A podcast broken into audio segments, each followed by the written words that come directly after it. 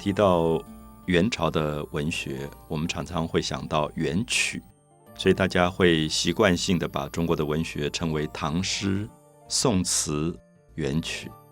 可是，在讲到元曲的时候，我特别要解释，我希望不会引起误会，因为讲到元曲，大家会觉得这个曲是不是一个非常高格调的一种文学形式？那如果是高格调的文学形式，一般人会觉得好像高不可攀，离我们很远。那我要解释一下，就是我们在讲宋词的时候，说宋词它很重视音乐性，所以岳飞的《满江红》这个“满江红”这三个字，并不是题目，其实是一个音乐的题目，它并不是文学的题目。我们讲的苏东坡很有名的《念奴娇》，那《念奴娇》也是一个。音乐的词牌啊，我们叫做词牌，就是说已经有固定的音乐旋律了，所以我拿这个念奴娇，我填进我要的字，这个时候等于是创作一种歌词的做法，所以我们称为宋词。就像苏东坡很有名的叫做《水调歌头》，那么水调是一种音乐的调性，那么他利用这个调性来填进他要的词。去讲他中秋节想念弟弟这件事情啊，明月几时有，把酒问青天。所以，也许大家可以联想起来，所谓的词牌，最后到元朝就演变成民间的所谓的曲牌。那曲牌可能会更复杂或者更多样性。比如说，我们看到，呃，大家很熟悉的明朝的时候，他们还在继续写这样的戏曲。那这个汤显祖写的《牡丹亭》里面。杜丽娘出来唱了一段叫做《山坡羊》，那《山坡羊》也不是文字的主题，其实是音乐的主题。所以我下面希望大家可以了解到，我们读的原曲是说，有点像西方的歌剧，就是他每一个演员出来唱的那一段，它是有固定的旋律的形式的。这个旋律的形式可能叫做滚绣球，可能叫做双调新水令。啊，双调新水令，我们知道“令”这个字在宋朝词牌里也有，叫做小令，命令的“令”。小令的意思就是说很短的一种唱腔，就会比较用到令。所以新水令等于是新编出来的一个当时的曲牌的名字。那有时候叫做驻马听，啊，就是停在那边把马绑好了以后去听到的一段歌曲，叫做驻马听。所以这些都叫做曲牌。那我觉得一般朋友如果害怕说，哎呀，这样讲元曲是不是讲的太深的话，我举一个例子啊，就是我们今天有很多很多不同的民间歌谣，比如说《望春风》，比如说《捕破网》，啊，比如说《雨夜花》。好，我们把《望春风》《捕破网》或者是《雨夜花》，或者再加进去什么呃民间的很多不同的曲牌。最后编成一个晚上大家一起看到的一个歌唱的戏剧，这个时候它就是等于是戏曲啊，戏曲是戏剧，可是是用歌曲来编成的戏剧，叫做戏曲。不知道这样讲，大家对原曲会不会有一个了解？那我们如果喜欢特别文学的这个曲牌的特殊性，我们可能会研究音乐。可是，如果不喜欢这些部分，其实我们就等于在看一个戏剧。我想这样子，大家就可以了解到，当时在蒙古统治的元朝，很多的知识分子，他们受到了一个很大的命运上的改变。这个命运改变是什么呢？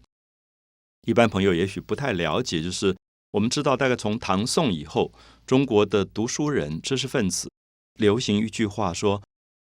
十年寒窗苦，那十年寒窗苦是他一直在读书，一直读书，读的非常的苦，读了十年。那么最后目的是什么呢？就是去考试啊，一举成名，然后天下都知道了这个人。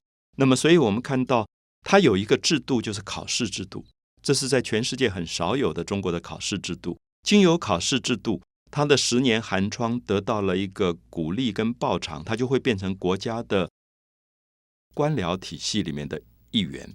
所以，不管苏东坡、欧阳修，他们都是考试出来做官的。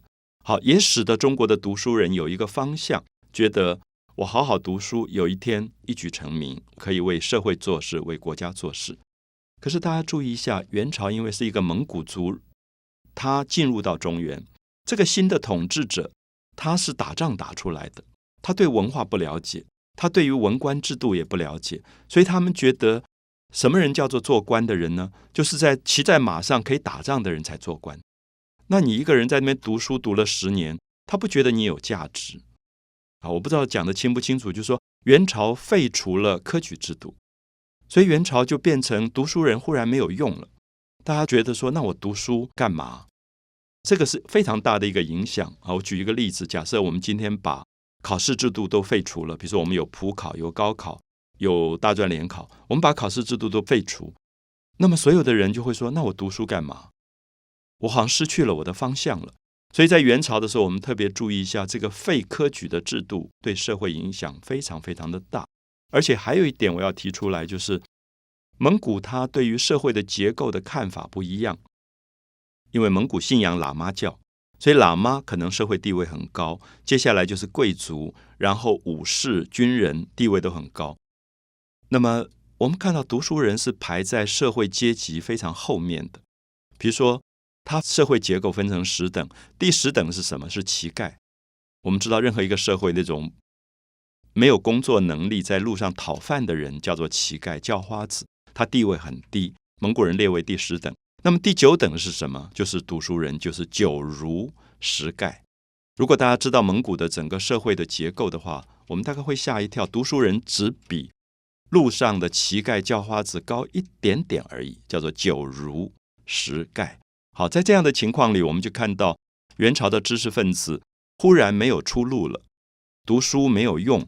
没有机会考试出来做官，那么同时在社会地位也非常的低，也非常的贫穷。那么这个时候，我们看到知识分子、读书人就会自己想办法找到一条路去养活自己。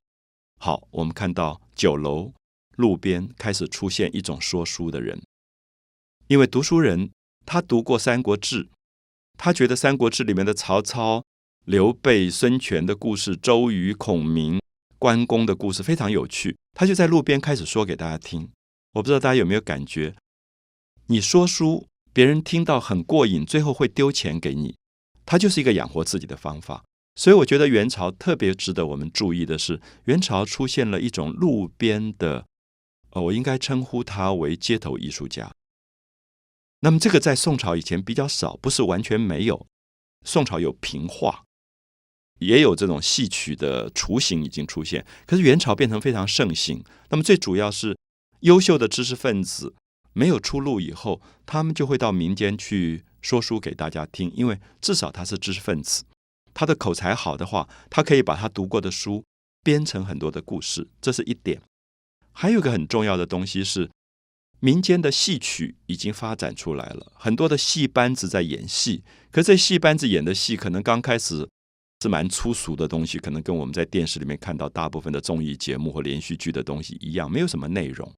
可是有一些知识分子，他们因为没有出路，他最后就寄托在戏班里面，他就跟戏班的班主说：“我来帮你编剧啊，因为我读过书，我知道怎么去编剧，所以他就帮忙写一些能够吸引大家的剧本。”那么最近街头上发生了一些事情，那有一个。窦娥，他受了冤屈，关到监牢里。那发生了一个谋杀案件，大家都知道不是窦娥杀，是别人杀的，可是被冤枉了。最后关汉卿这个知识分子就混在戏班里，就说我帮你编这个戏，我们把这个戏变成一个大家都爱看的戏。那么为窦娥来讲话，最后编出了一个戏叫《感天动地窦娥冤》，也叫做《六月雪》。这个时候，我们看到戏剧的影响力这么大。一直到今天，我们看到从元朝到现在七八百年来，我们还在看《窦娥冤》这个戏。那么这里面说明关汉卿他创造了一个非常了不起的平民的戏剧形式，就等于说，用我今天的话来讲，这些人就混在歌仔戏班了。他用歌仔戏来改编，然后来影响民间，甚至来对抗当时不公正的法律，来批评政府。那么其实是一个非常了不起的一个文人新的走向。我想应该用这样的角度来肯定元朝的文学里的戏曲的活动。